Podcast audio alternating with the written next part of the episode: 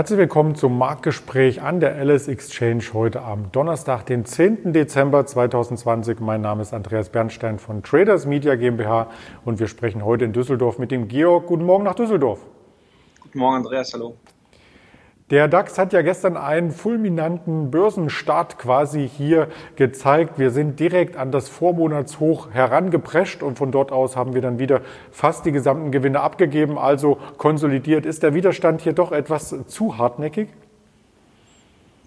Ja, weiß nicht, wie gesagt, ähm, meine Kollegen haben das, glaube ich, auch vorher schon mal hier ange, angeschnitten. Also die positiven und negativen News halten sich halt ähm, irgendwo jetzt die Waage und ähm, diese Hoffnung auf, äh, ähm, auf den Impfstoff kommendes Jahr, die hält den Markt oben und gleichzeitig steigen die Fallzahlen. Also es hält sich im Moment jetzt gerade zwischen Bullen und Bären ein bisschen die Balance. Ähm, ja, äh, es wird sich zeigen, was da, wer da jetzt äh, überwiegen wird. Ähm, bleibt sozusagen spannend. Ähm, ja, mehr kann ich nicht sagen. Der DAX pendelt da in der Range schon seit äh, über zwei Wochen.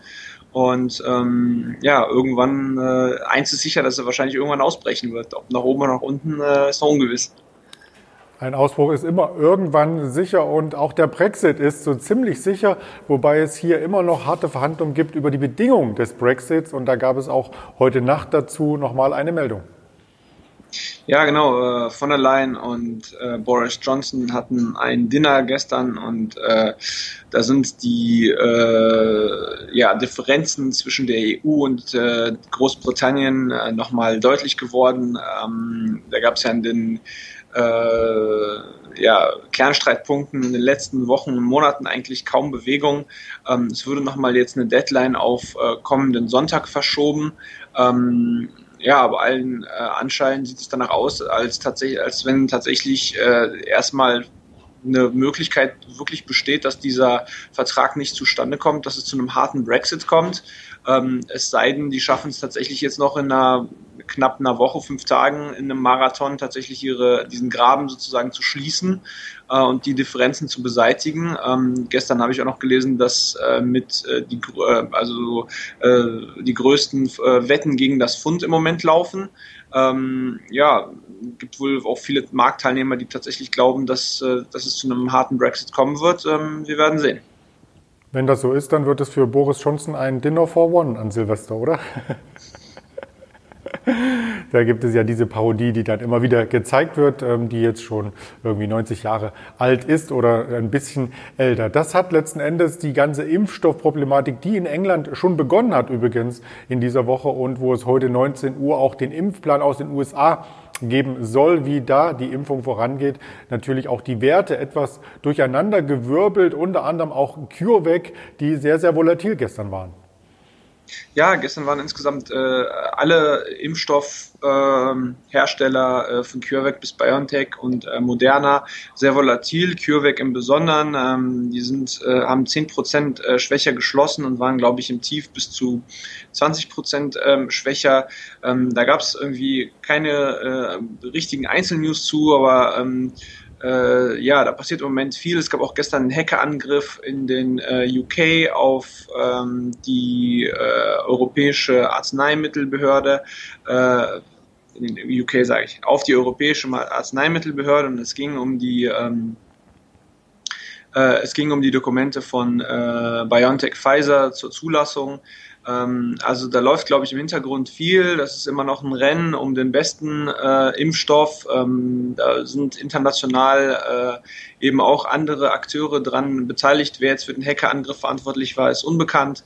Ähm, in den UK ist, wie gesagt, das Impfen äh, losgegangen. Ähm, es gab jetzt auch äh, erste zwei ähm, Fälle von allergischen Reaktionen auf den Impfstoff. Allerdings waren das auch vorbelastete Personen mit Vorerkrankungen. Ähm, es ist jetzt auch rausgekommen, dass ähm, die, äh, äh, bei, die Studien nicht darauf eingegangen sind oder nicht überprüft haben, wie äh, Leute mit zum Beispiel Allergien auf den Impfstoff ähm, re reagieren. Ähm, da wurde auch irgendwo Entwarnung gegeben. Also den beiden Personen, die das jetzt betrifft, denen geht es auch irgendwie verhältnismäßig wieder gut. Die wurden im Krankenhaus behandelt. Und das wäre wohl auch normal, dass sowas eben bei einem neuen Präparat vorkommt. Also äh, ist ja klar, dass nicht jeder das gut verträgt. Ähm, aber äh, ja, es kommen sozusagen neue Informationen ähm, mit in den Markt. Ähm, äh, die eben ja auch andeuten, dass vielleicht äh, ja Risiken bestehen, dass nicht alles immer glatt laufen kann, dass ähm, äh, ja, dass diese eben hohen äh, Kurse, die eben eine hohe Erwartung auch an die Unternehmen und an den Impfstoff äh, widerspiegeln, äh, dass, äh, dass die auch eben anfällig sind. Ähm, und das hat diese Volatilität in den drei Werten gestern vielleicht etwas wiedergespiegelt. Ja, und da gibt es natürlich auch noch weitere Werte, die in dem Dunstkreis, möchte ich mal äh, sagen, von SRAS äh, COV2, wie der Virus hier offiziell heißt, auch entsprechende äh, Blocker mit anbieten und in dem Bereich natürlich ähm, von den Anlegern entdeckt werden. Und dazu haben wir heute einen Hotstock mitgebracht, der heißt Formicon, den kannte ich vorher auch noch nicht. Das ist korrekt. Die haben gestern, das ist ein Unternehmen aus München tatsächlich, ein deutsches. Die haben äh, mit dem äh, Lehrstuhl äh, an, ich glaube, das ist die Uni München, ähm, haben die äh, seit März äh, äh, geforscht an, an Medikament. Und die haben gestern veröffentlicht, dass die ähm, ja eben was gefunden haben, was die Infektion ist sozusagen äh, verhindert. Das ist irgendwie so eine Eiweißverbindung, ich kenne mich damit nicht aus aber äh, die dafür sorgt, die sozusagen an das Virus dran geht und dafür sorgt, dass das Virus den Menschen äh, in den, über die Lungen eben äh, nicht infizieren kann, ähm, was eben nochmal ein anderes äh, Level ist, weil das bestimmt besser für die Verträglichkeit sein könnte. Und ähm, äh, eine Sache ist ja, wenn man ähm, äh, dafür sorgt, dass man irgendwie geimpft wird oder äh, im Nachhinein behandelt wird, aber das andere ist, wenn man gar nicht erst sozusagen äh, äh, krank wird mit, mit, mit, mit, dem, mit dem Virus und ähm, das hat die Aktie tatsächlich gestern beflügelt. Die ist im äh, börslichen Verlauf und äh, Handel äh, stark gestiegen von paar 30 Euro auf im Schluss 47 mit knapp 50 Prozent. Und äh, im nachbörslichen Geschäft ähm, ist sie äh, dann bis 22 Uhr nochmal auf äh, 60 Euro gelaufen. Also der Wert hat sich gestern knapp verdoppelt. Ähm, und ich meine, heute Vormittag äh, oder vorbörslich äh, steht der Wert jetzt auch bei äh, in der Mitte äh, 64 ähm, Euro, wie ich das gerade sehe. Also äh, der hat sich auf jeden Fall mehr als verdoppelt, der Wert äh, äh zu, von gestern zu heute. Ja, das äh, ist jetzt auf jeden Fall ein Hotstock, ein spannender Wert ähm, wird wohl ähnlich gehandelt werden wie eben, keine Ahnung, Novavax und äh, andere Geschichten, die damals eben äh, mit ersten ähm, ja, potenziellen Impfstoffen oder Medikamenten ähm, die Börse sozusagen ähm, äh, ja, äh, wie sagt man? Begeistert. Ähm, begeistert, genau, begeistert haben. Ähm, ja, auf jeden Fall ein spannendes Unternehmen. Auf jeden Fall, aber man muss hier äh, noch hinzufügen, dass es erst die präklinischen Studien gibt dieses Jahr und nächstes Jahr sollen die ersten Tests an Menschen erst ähm, hier durchgeführt werden. Also da kann noch viel Zeit ins Land gehen. Also vielleicht ist der Kurs schon ein wenig vorausgeeilt äh, den Ereignissen, die da noch kommen äh, werden und kommen müssen, bevor es hier irgendeine Zulassung oder irgendeine Marktreife gibt bei dem Unternehmen. Ein anderes Unternehmen hat schon lange die Marktreife vollzogen, ist auch jeden von uns letzten Endes ein Begriff und auch die LS Exchange ist hier mit einem Kanal vertreten. Die Rede ist von Facebook und da gibt es ein Stück weit Gegenwind wegen Altlasten, nämlich 2012 Instagram und 2014 WhatsApp die Übernahme. Da kommt noch was nach, oder? Ja, da gab es jetzt eine spannende News gestern. Ähm, Facebook wird halt von, von, äh, von, äh, von den USA und ähm, von einigen Staaten äh, in den USA äh, verklagt. Mm, und zwar ja, aufgrund von äh, ja, monopolistischem Verhalten und Wettbewerbsverzerrung, den wird im Prinzip vorgeworfen, dass äh, alle Konkurrenten aufkaufen und ähm, da geht es im Speziellen um Instagram und, und WhatsApp. Äh, in der Anklage geht es auch, was das sozusagen alles ein bisschen spannend oder hellhörig macht, eben um eine äh, ja, Zerschlagung des Geschäfts. Also irgendwie, ähm, da steht die Forderung im Raum, Instagram und, und, und WhatsApp zu, zu trennen. Ähm, Facebook wird eben vorgeworfen, alles dazu, dafür zu tun, um ähm, ja, um den, um den Wettbewerb sozusagen nicht zuzulassen und um die Monopolstellung auf dem Social Media Markt äh, zu behalten. Facebook wehrt sich natürlich dagegen. Die Aktie ist jetzt auch gestern ja, im Tief, glaube ich, 4% gefallen, hat irgendwie 2% oder so äh, tiefer geschlossen. Alle wissen, das ist auch ein langwieriges Verfahren wahrscheinlich. Ähm, es gab allerdings, glaube ich, vor zwei Monaten auch so einen ähnlichen Antitrust-Case ähm, äh, wegen Google. Äh, allerdings stand da eben nicht die Zerschlagung von Business im Raum. Ähm, aber insgesamt zeigt das natürlich, dass äh, diese ja, äh, krass starke Monopolstellung, die eben die ganzen amerikanischen Tech-Konzerne genießen, ob es jetzt Apple, Amazon äh, ist, ähm, dass die mittlerweile eben äh, ja, schlecht aufstößt und ähm, dass die amerikanische Regierung jetzt irgendwie ja, so weit ist, dagegen vorzugehen. Ähm, Microsoft in den 90ern ist eben das letzte große Beispiel dafür.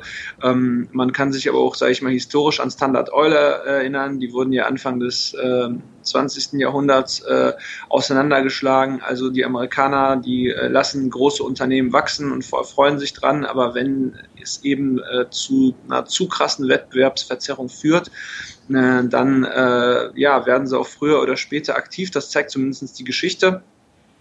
Und äh, ja, das glaube, also natürlich kurzfristig ähm, ist das äh, vielleicht gar nicht gar kein so großes Thema in dem Sinne, dass das zu Verwerfungen führen kann. Aber langfristig ist das natürlich super spannend. Also auch Amazon mit mit mit einem Riesenbusiness, was in keine Ahnung, vielleicht vier, fünf Unternehmen geteilt werden könnte, weil die Spannbreite an, an, ja, an Business, wo die, wo die dabei sind, so groß ist. Ähm, das wird sicherlich über die nächsten fünf bis zehn Jahre Thema sein. Ähm, was da kommt, äh, weiß man nicht, aber ähm, ja, dieses, diese Monopolstellung steht auf jeden Fall äh, im Raum, dass die gebrochen werden soll. Und ähm, wenn das tatsächlich passiert, dann ähm, ja, äh, ändert das so einiges für diese Unternehmen.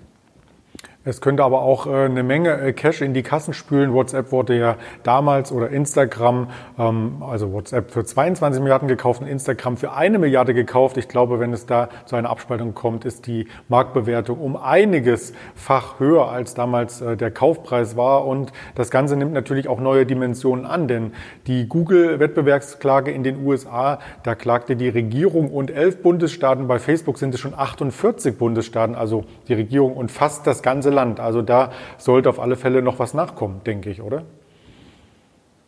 Wir werden sehen. Ich kann dir dazu auch nicht, nicht, nichts weiter in der Einschätzung sagen, aber sicherlich wird das äh, ein äh, Prozess sein, der äh, weiter zu verfolgen sein. Ja, wie ich auch schon angedeutet habe, langfristig wird es da auf jeden Fall, glaube ich, zu Veränderungen kommen.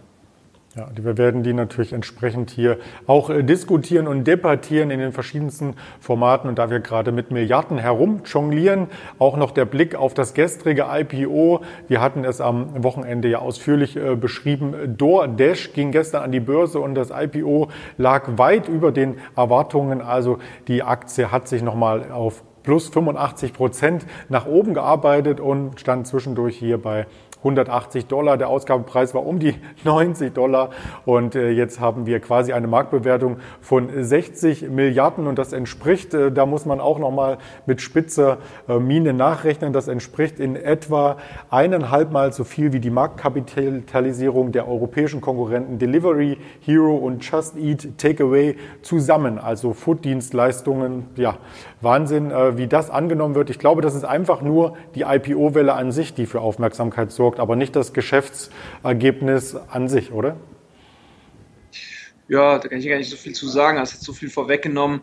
Ähm, aber ja, natürlich, äh, der IPO-Markt ist auf jeden Fall heiß. Äh, man sieht äh, viele IPOs in, in Geschäftsbereichen, die jetzt so, sag ich mal, ja, modern sind, gehypt sind, im Trend sind, ähm, laufen super gut, vor allen Dingen in den USA. Die USA sind sowieso dafür äh, bekannt, dass da so IPOs wirklich ähm, ja, sehr gefallen.